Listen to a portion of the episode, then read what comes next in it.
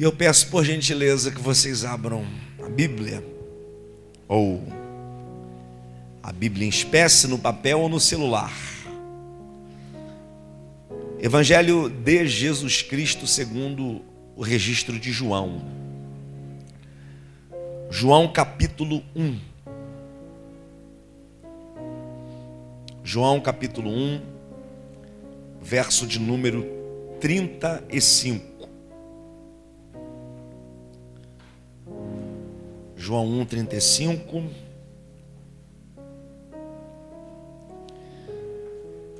Bom, para você que está nos visitando pela primeira vez, segunda vez, é, todos os nossos sermãos de domingo são gravados. Por enquanto a gente só tem o áudio das mensagens. E você pode ouvir todos os sermãos de domingos de domingo é, no seu aplicativo aí favorito. Pode ser Spotify, Google Podcast, enfim. A gente está tá numa série muito especial. Jesus transformou a minha vida. E todos os sermãos dos domingos que passaram estão lá para você ouvir. E de repente, durante a semana, você tem tempo, está lá no seu trabalho, coloca o seu fone, a pegar seu carro, pegar uma estrada, aproveita para se alimentar da palavra de Deus. Tá bom?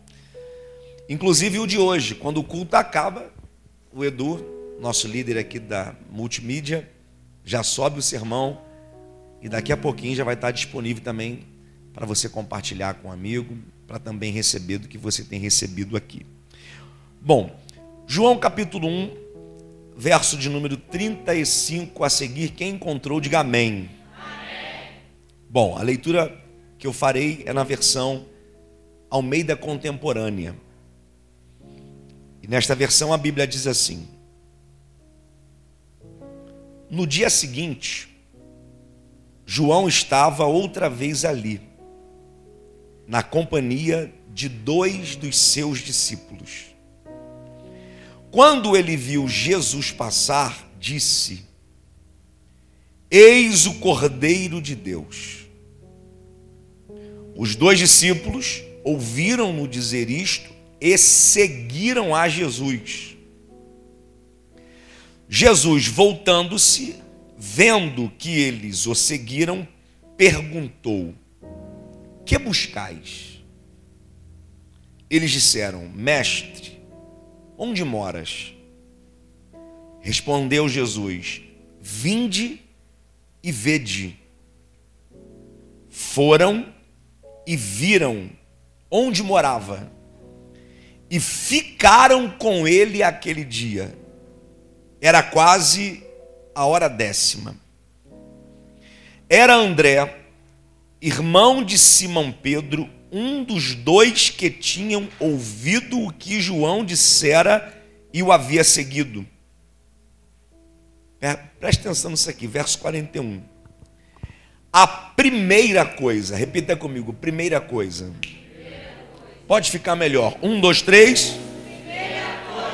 A primeira coisa que André fez foi achar seu irmão Simão e dizer-lhe: achamos o Messias, que quer dizer Cristo.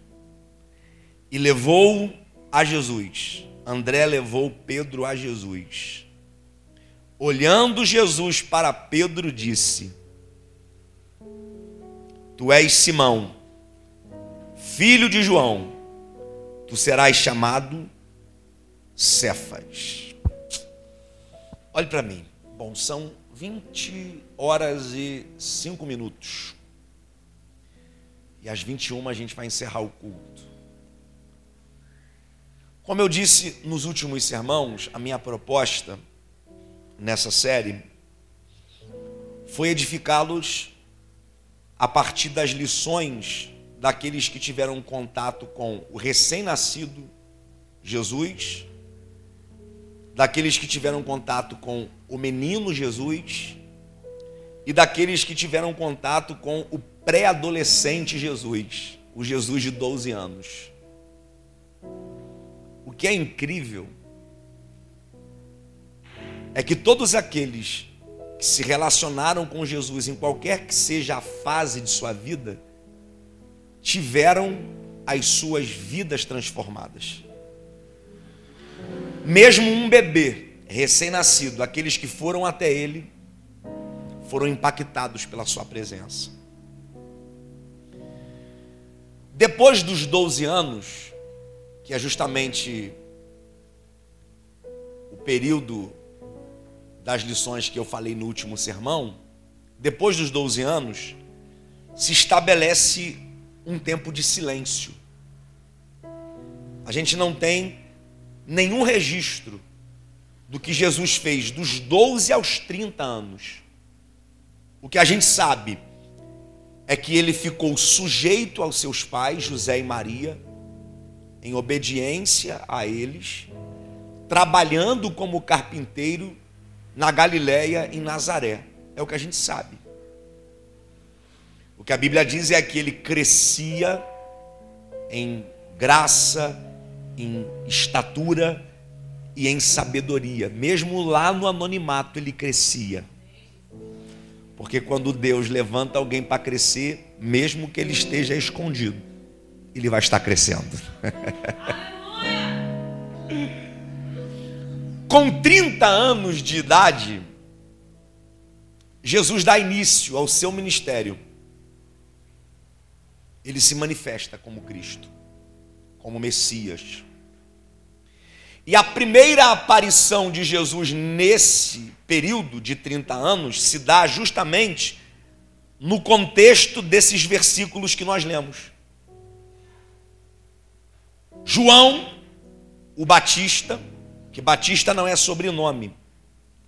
Batista era o sobrenome do meu avô, né, tio? Meu avô se chamava João Batista. Foi uma figura muito conhecida aqui na Barra. Todo mundo chamava ele de vovô. Ele era muito famoso. O nome dele era João Batista. Esse João Batista aqui no grego é batizo, que quer dizer o batizador. Então, na verdade, é o ofício dele, é aquele que batiza aquele que estava batizando. João está pregando lá no Jordão, anunciando a sua palavra, preparando o caminho do Senhor. A missão, a vida e o propósito de João é gerar expectativa nos seus ouvintes em relação a Jesus. Esse é o propósito dele. Essa é a missão dele: preparar o caminho do Senhor. Olha o tom da pregação de João, olha o tom, as mensagens dele. Eu vos batizo com água para o arrependimento, mas depois de mim virá um que é mais poderoso do que eu. Eu não sou digno nem de desatar as correias das sandálias dos seus pés, e ele vos batizará com Espírito Santo e com fogo. A mensagem dele: Eis o Cordeiro de Deus que tira o pecado do mundo. A mensagem dele: O reino de Deus está próximo. Arrependei-vos o teor do sermão dele aponta para Jesus. O que ele prega anuncia Jesus. O que ele fala glorifica Jesus. Esse é o teor do ministério dele. E é nesse contexto, enquanto ele prega, que Jesus aparece para ser batizado por João, para passar também pelas águas isso se dá, você vai perceber que o primeiro versículo que nós lemos, que é o 35, diz assim: No dia seguinte, João estava outra vez ali. É uma sequência de dois dias. No primeiro dia, João está falando justamente sobre o Cordeiro de Deus que tira o pecado do mundo. E aí, No segundo dia, Jesus está passando novamente e João diz: Eis o Cordeiro de Deus. Olha o que a Bíblia diz. Enquanto ele anuncia o Cristo, dois dos discípulos de João. Quantos discípulos? Quantos discípulos? Dois dos discípulos de João, discípulos de João, estão ali. E decidem seguir a Jesus. Cara, uma das coisas que mais me impressiona na vida de João é o quanto, Juliana, ele é resolvido. É o quanto ele tem a sua vida,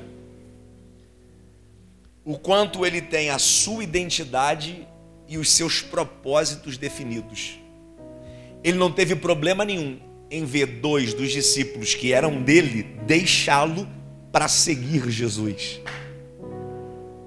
Porque gente resolvida, gente com identidade resolvida, gente com a vida resolvida, não tem problema com aqueles que vão.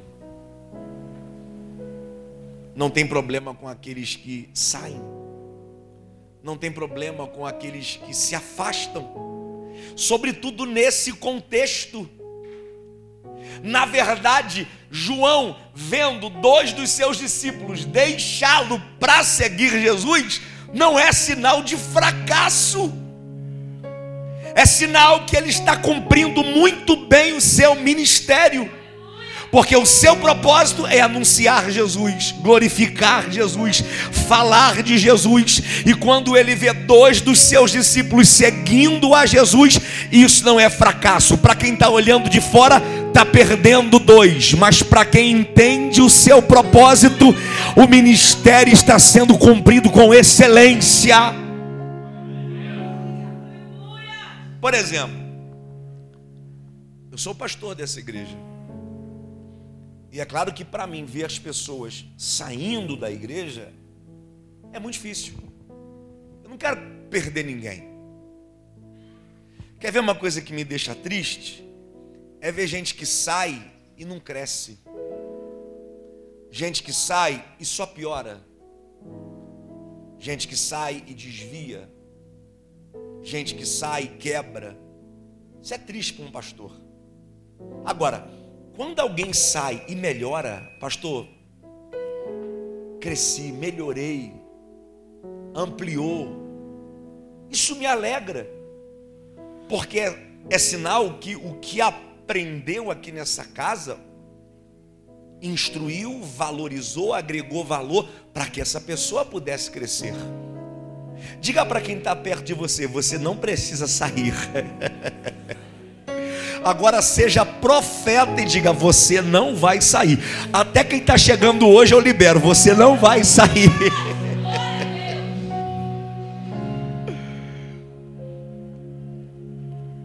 foco de João é Jesus. A glória é para Jesus. E deixa eu falar com vocês aqui. Eu estou falando com alguém aqui que tem chamada. Quem tem chamada aqui, levanta a mão. Levanta a mão. Quem tem chamada, quem tem ministério, levanta a mão. Então pega essa palavra, ministério não é sobre o que eu conquisto para mim. Ministério não é sobre o nome que eu ganho. Ministério é sobre o que eu faço para glorificar Jesus. O foco do ministério é Jesus, a glória do ministério é para Jesus, a honra do ministério é para Jesus, os privilégios do ministério são para Jesus. Se não for para Jesus, o ministério não faz sentido. O que dá sentido para um ministério é saber que esse ministério trabalha em favor do crescimento do nome de Jesus. Amém?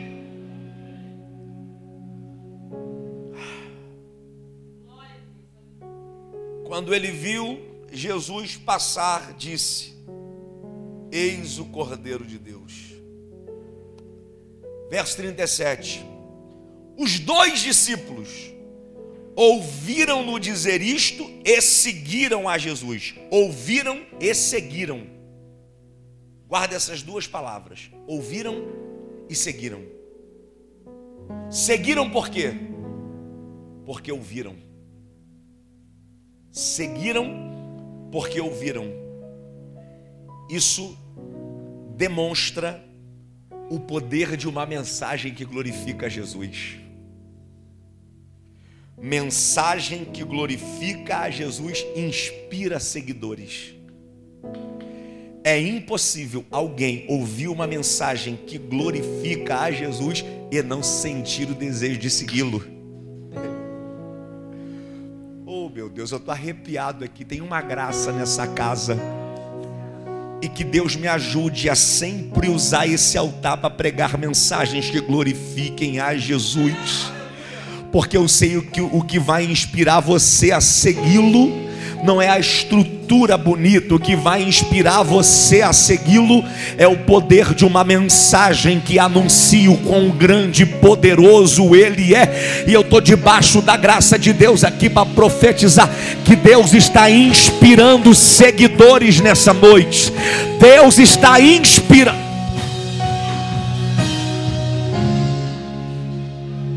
Deus está inspirando seguidores nessa noite poder de uma mensagem que glorifica Jesus. Uma mensagem que tem propósito. Não é uma mensagem vazia, que fala do homem.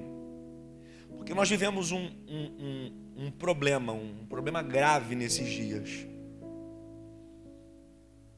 Infelizmente, a gente tem ouvido muita música e muitos sermãos que glorificam o homem.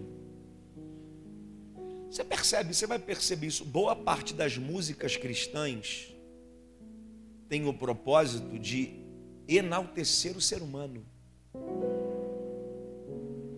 E a mensagem que produz transformação, a mensagem que produz vida nova, a mensagem que produz arrependimento e que inspira seguidores é a mensagem que glorifica Jesus. As pessoas que ouvem sobre Jesus são inspiradas a mudar de vida, são convidadas a vir para o altar, se arrependerem dos seus pecados, mudarem as suas vidas. Ouviram e seguiram, só seguiram porque ouviram. Aquilo que a gente fala, guarda isso aqui, e não é só para quem é pregador, não, porque aqui tem alguns pregadores e pregadoras me ouvindo. Não é só para quem é pregador, não. Aquilo que a gente fala vai ser determinante para os nossos ouvintes segui-lo ou deixar de segui-los. De segui-lo. Você sabia que tem gente que não vai para a igreja por causa do mau testemunho de algumas pessoas? Eu vou para a igreja para quê? Para ser igual fulano para ser igual o ciclano, para fazer o que o Beltrano faz. Aquilo que a gente fala vai ser determinante para inspirar seguidores ou para repeli-los. Quer um conselho? Não economize em falar de Jesus. É melhor você ser chamado de chato por falar de Jesus é melhor você ser chamado de quadrado por falar de Jesus. É melhor você ser odiado por falar de Jesus do que viver uma vida dupla. Chegar na igreja, levantar a mão e na rodinha que você frequenta, você nem sequer, nem sequer se permite saber que os outros saibam que você é um seguidor de Jesus. Diga para quem está perto de você: não economize em falar de Jesus. Não economize. Fala com um padeiro, fala com, um açougueiro, está na fila do banco. Se você ainda frequenta banco, fale com alguém da fila do banco. Não economize, porque falar de Jesus inspira seguidores. Certamente tem alguém que está aqui nessa noite porque você falou de Jesus para ele, e ele está aqui para receber dele. E eu vou liberar uma palavra, você será um instrumento para trazer muita gente até Jesus. Quem pega essa palavra, ouviram e seguiram. Verso 37. Olha só isso aqui, gente. Isso aqui você tem que pegar. Verso 38. Jesus, voltando-se e vendo que eles o seguiam, perguntou: O que buscais? Entenda a dinâmica aqui, ó. João está pregando, Jesus passa. E João fala: Eis o Cordeiro de Deus. Aí André e o outro discípulo seguiram, foram atrás de Jesus, ó. E Jesus sabe que tem gente seguindo ele. Jesus sabe quem está seguindo ele. E aí Jesus vira e vê os caras seguindo ele e fala: Ele não pergunta o que vocês querem. Perceba que a pergunta de Jesus é intencional. O que busca, não é o que quer, é o que busca. O que, que vocês buscam? Que buscais? Pega isso aqui, gente. Pega isso aqui. Jesus tem total interesse em saber dos seus anseios. Jesus tem total interesse em saber dos seus motivos.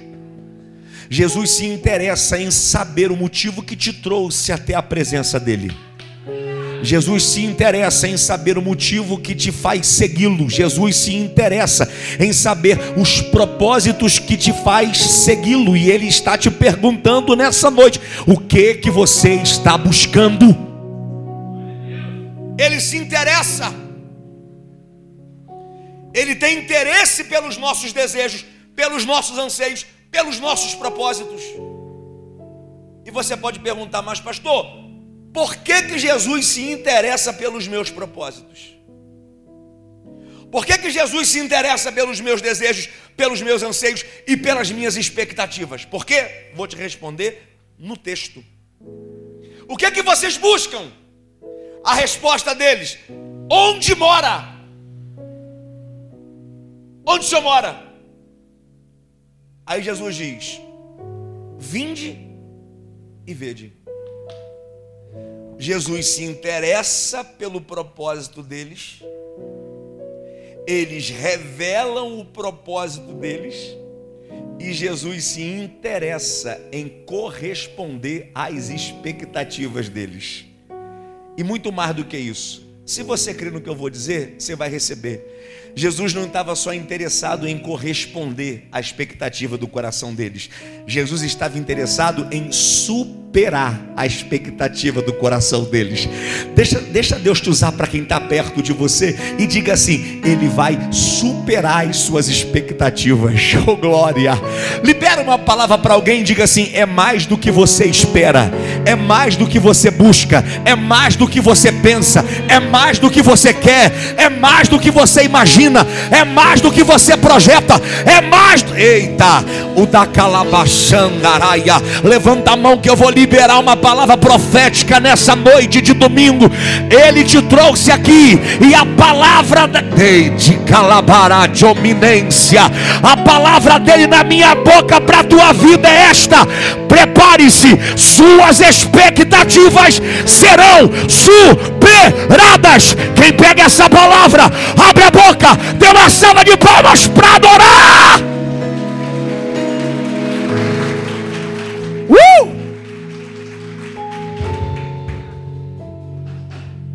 Vou provar para você na Bíblia que as expectativas são superadas.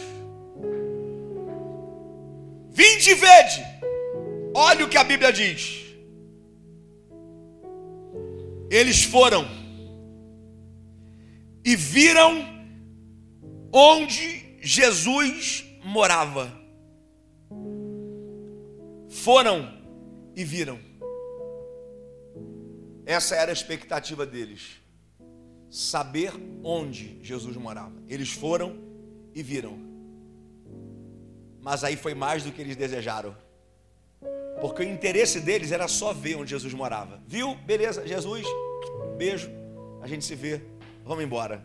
Só que a Bíblia diz assim: ó, foram e viram onde Jesus morava e ficaram com ele aquele dia. Oh, glória! Deixa eu contextualizar isso aqui para vocês. O que, é que vocês querem? O que, é que vocês buscam? Onde o senhor mora? Vem, vou mostrar para vocês.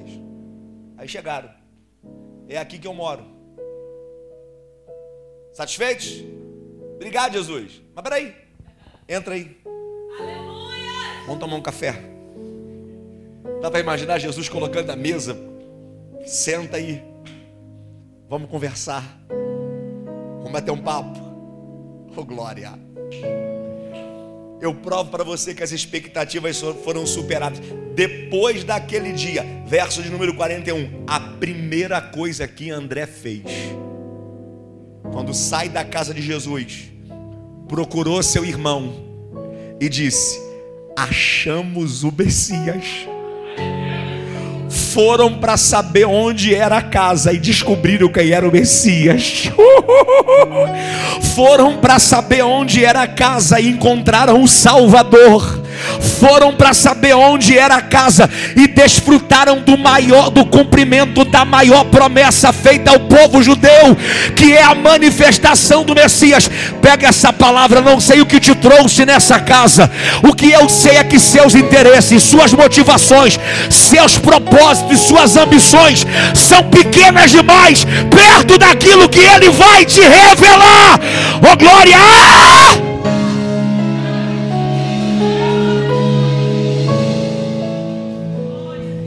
Tudo que você pensa é pequeno, tudo que você deseja é pequeno, tudo que você almeja é pequeno, todos os teus propósitos são pequenos, tudo que você sonha, tudo que você imagina se torna pequeno quando você tem um tempo com Jesus.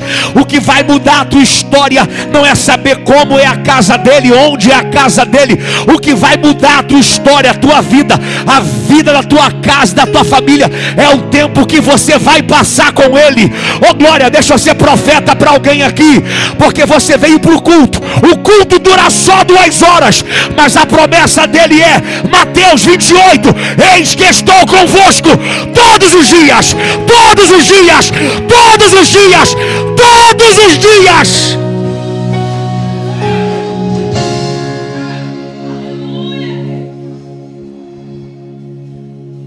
Não vão ser só duas horas com Jesus. Posso ser profeta? Você vai ter uma vida com Jesus. Diga para quem está perto de você: é a vida inteira com Jesus, é a vida inteira com Jesus. Não é só um mês na igreja desviar, não. Não é só dois meses na igreja desistir, não. Não é só um ano, dois anos, três anos na igreja e ir embora, não. Pega essa palavra: é a vida inteira com Jesus. É a vida inteira com Jesus. E se tu crê no que eu vou falar, e depois da morte, a gente continua com Jesus. Foi Jesus que disse aquele que crê em mim, ainda que esteja morto, viverá, viverá.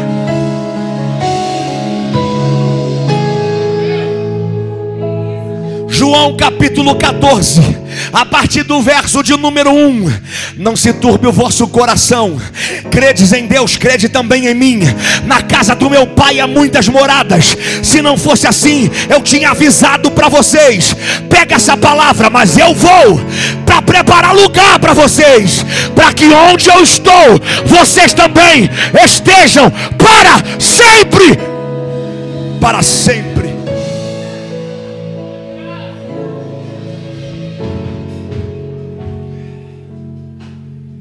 Eu sei que alguém te deu até tempo. Deram tempo para mim, gente. Quando eu me converti há 20 anos atrás, há 20 anos atrás, quando eu saí do mundo do funk, daquela vida louca que eu vivia, há 20 anos atrás, quando eu abandonei aquela vida pecaminosa que eu tinha, Alguém falou assim, ó, não vai ficar nem um mês na igreja. Aí passou um mês.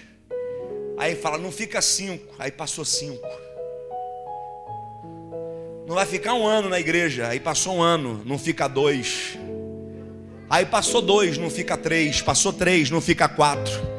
Passou 10, não fica 10. E acredita que já passaram 20 anos e tem gente dizendo, não vai chegar aos 30. Que Deus te dê vida para você ver, vai passar 30, 40, 50. E se Jesus não voltar para arrebatar a igreja, eu morro esperando arrebatamento, porque a Bíblia diz: carta aos Tessalonicenses, quando a última trombeta ressoar, os mortos em Cristo ressuscitarão primeiro, para depois os que estiverem vivos serem arrebatados juntamente.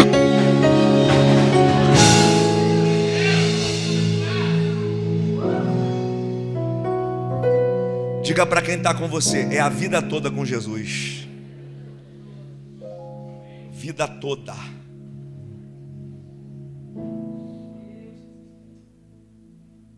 Posso dar um conselho?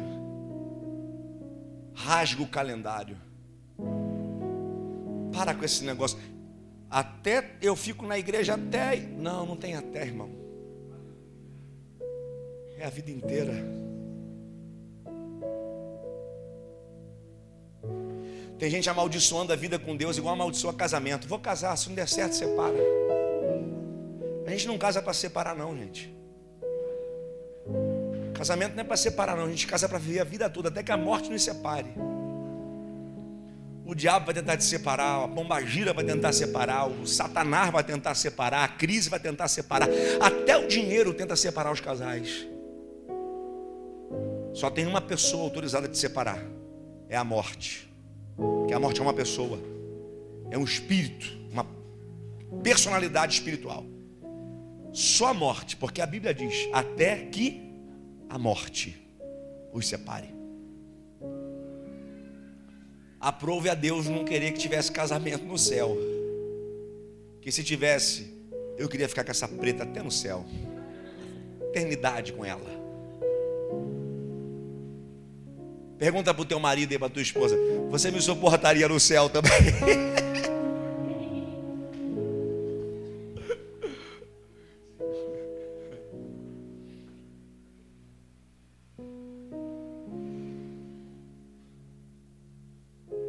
Tem gente amaldiçoando a vida com Deus. Não. Estou na igreja, mas se, ó, se pisar no meu calo, eu saio. Deixa pisar no calo, arrancar o dedo, arrancar o pé, fica na igreja. Quem tem que fugir é o diabo, a Bíblia diz isso. Sujeitai-vos, pois a Deus, pois a Deus, resisti ao diabo, e ele fugirá de vós. Você crê em profecia? Deixa eu ser profeta. Esse é o tempo do diabo empreender fuga da tua vida, do teu casamento, da tua casa, dos teus negócios. Você pega essa palavra, se libera para alguém, diga: o diabo vai fugir da tua vida, o diabo vai fugir da tua casa. É? A primeira coisa que André fez, depois de passar um dia com Jesus, um dia, gente, um dia com Jesus muda uma vida inteira. Um dia. Imagina a gente que está no culto todo domingo, hein? Não dá para aceitar, né, missionária Rosivane? Gente que está na igreja a vida toda e não teve a vida transformada ainda um dia com Jesus mudou a vida dele, porque tem gente que até vem na igreja, mas não não se relaciona com Jesus no culto. Você pergunta para ele, ó, ele sabe tudo que aconteceu, a luz que piscou, a imagem que apareceu. Ele sabe a cor da luz da igreja, a falha no teto, a roupa do pastor, que a calça do pastor pesca siri, sabe de tudo. Mas com Jesus mesmo ele não conseguiu falar se você tivesse noção do que pode acontecer contigo se você vier para o culto e passar o culto com Jesus, você volta para casa transformado.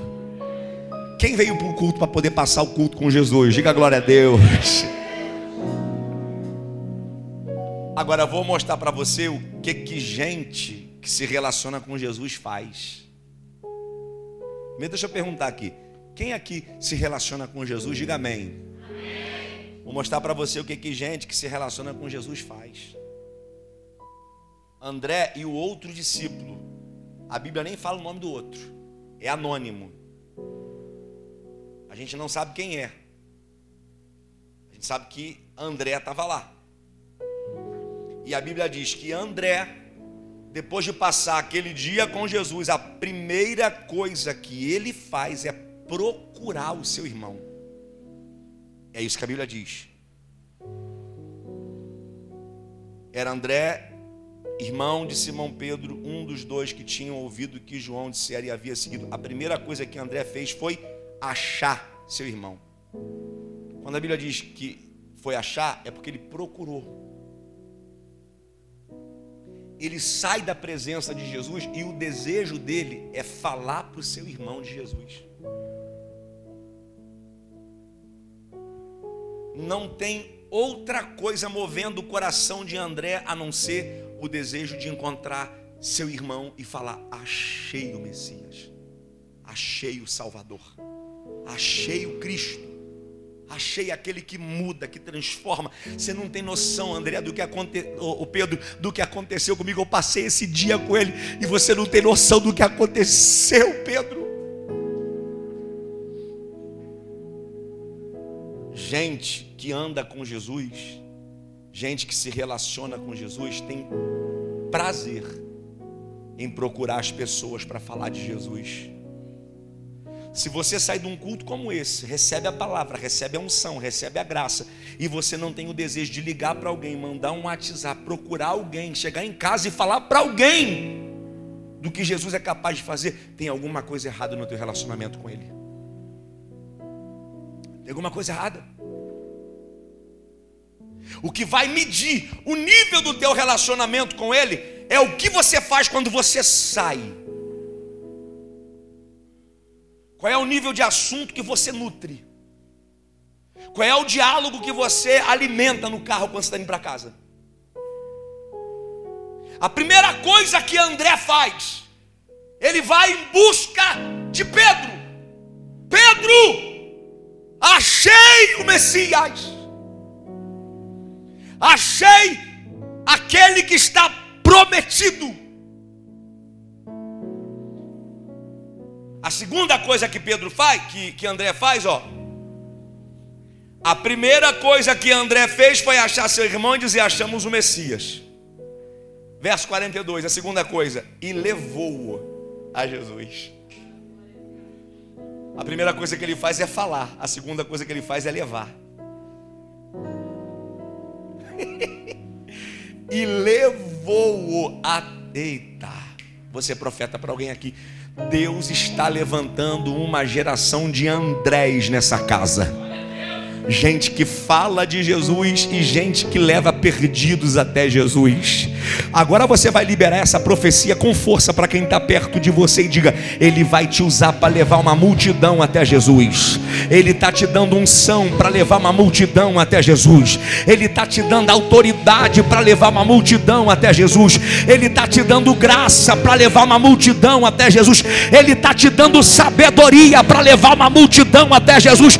Pega a palavra que sai da boca do teu pastor nessa noite. Lá no teu local de trabalho, muita gente vai ser levada até Jesus através da tua vida. Lá na tua escola, muita gente vai ser levada até Jesus através da tua vida. O macumbeiro vai conhecer Jesus, o fanqueiro vai conhecer Jesus, a prostituta vai conhecer Jesus, o viciado vai conhecer.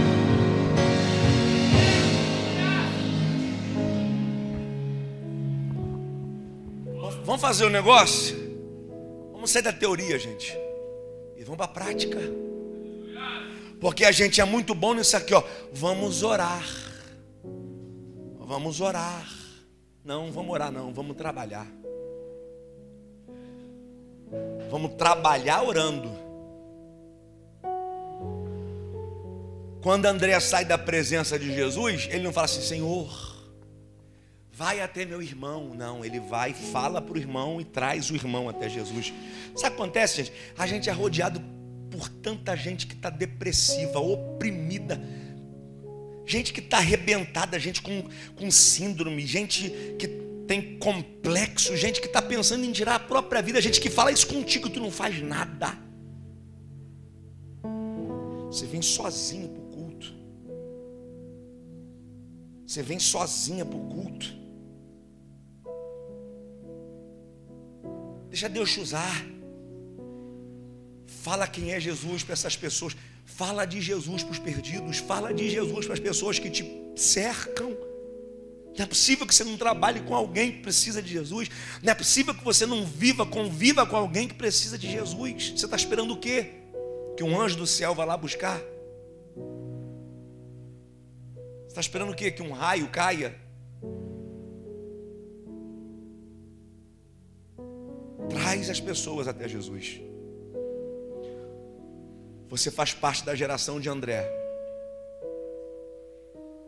A primeira coisa que André fez foi achar seu irmão e dizer: Achamos o Messias.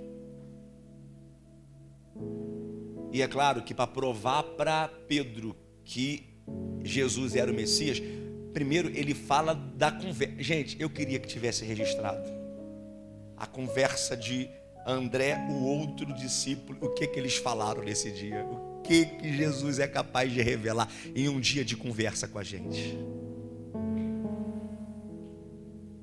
Melhor do que férias em Paris, melhor do que férias na Grécia, melhor do que férias em Porto de Galinhas, melhor do que lua de mel, melhor do que qualquer coisa é passar um tempo na presença de Jesus. Passar um tempo na presença de Jesus é uma amostra do que será uma eternidade com Jesus.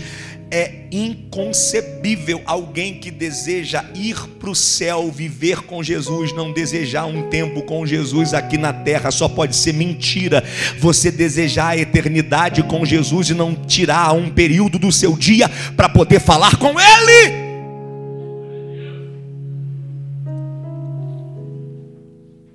levou até Jesus. E eu encerro. Olhando Jesus para ele. Gente, olha isso aqui. Olha a bondade, a generosidade de Jesus. André chegando com Pedro. Chegando com Pedro, falando: Pedro, esse aqui é o Messias. Ele fala para Jesus: Jesus, esse aqui é meu irmão. Olha só o que, que Jesus faz. Quem está me ouvindo, diga amém. Olhando Jesus para ele. Deixa eu ser profeta para alguém aqui. Não tenha medo de trazer as pessoas até Jesus. Porque Jesus não vai decepcionar ninguém que você trouxer. Jesus tem atenção para todos que vêm até Ele. Os olhos de Jesus estão sobre todos aqueles que vêm até a presença dEle. Os olhos de Jesus estão sobre todos aqueles que se aproximam dele, e olhando para ele, disse: Tu és Simão, filho de João, ou seja, Juliana, eu sei quem você é. E você sabe quem era Pedro? Pedro era um cara difícil demais de lidar. Pedro era um cara grosso, bronco, chucro, ignorante. Alguém que tinha poucos amigos ou quase amigos nenhum. Você conhece alguém assim, gente difícil de lidar, gente que você corta volta para não, não bater papo? Gente chata, gente enjoada, gente mesquinha. Você conhece gente assim? Pedro era assim. E Jesus falou: Tu és Pedro, filho de João. Eu sei quem tu é. Eu sei que tu é um ignorante grosso, difícil de lidar. Mas quem você é, não pode dizer nada em quem você pode se tornar. Tu és Simão, filho de João, e tu serás chamado Cefas era Jesus dizendo para ele: Eu sei quem tu é, o homem difícil de lidar, quem tu é. Mas se você veio até a minha presença, pode se preparar, que você será transformado em um novo homem. Levanta a mão para receber essa palavra porque todos aqueles que vêm até a presença de Jesus podem ser a pior das espécies. Você pode ser um ignorante, você pode ser uma ignorante, você pode ser alguém difícil de lidar, grosso, você pode ser alguém que as pessoas não querem se relacionar, alguém que não tem amigos, a família não suporta, os amigos não suporta, ninguém senta do teu lado, as pessoas fogem de você. Oh glória, mas pega essa palavra, se você veio até Jesus, você será transformado em um novo homem. Você você será transformada numa nova mulher. Pega essa palavra, tem vida nova para você, tem vida nova para todos aqueles que você trouxer até Jesus.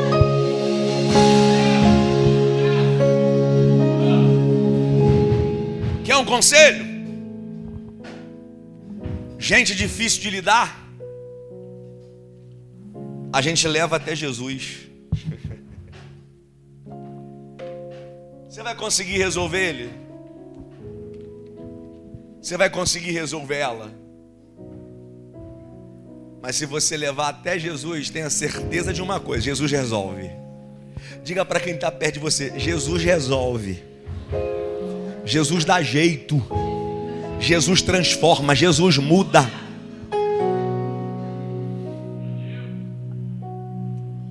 Nosso problema que a gente não quer levar até Jesus. Não, pastor, estou orando. Não é para orar, é para trabalhar. Para trabalhar orando. Vamos até Jesus. Casamento está difícil? Esposa está difícil? Esposa está difícil? Chama ele para vir para Jesus. Chama para orar. Não é orar por ele, é chamar ele para orar. Vem cá, hoje nós vamos orar junto. Vem, vamos ajoelhar aqui no pé da cama. Senhor Jesus, nós estamos aqui na tua presença. Teus filhos estão dando problema? Tua filha, teu filho está te dando problema? Pega pela mão e leva até Jesus. Vai orar. Vai na presença dele. Porque aquilo que a gente não consegue fazer, Jesus faz. O controle pode sair das nossas mãos, mas o controle jamais sairá das mãos de Jesus. Diga para quem está do seu lado: o controle não sairá das mãos de Jesus. Eita! Fica de pé no teu lugar.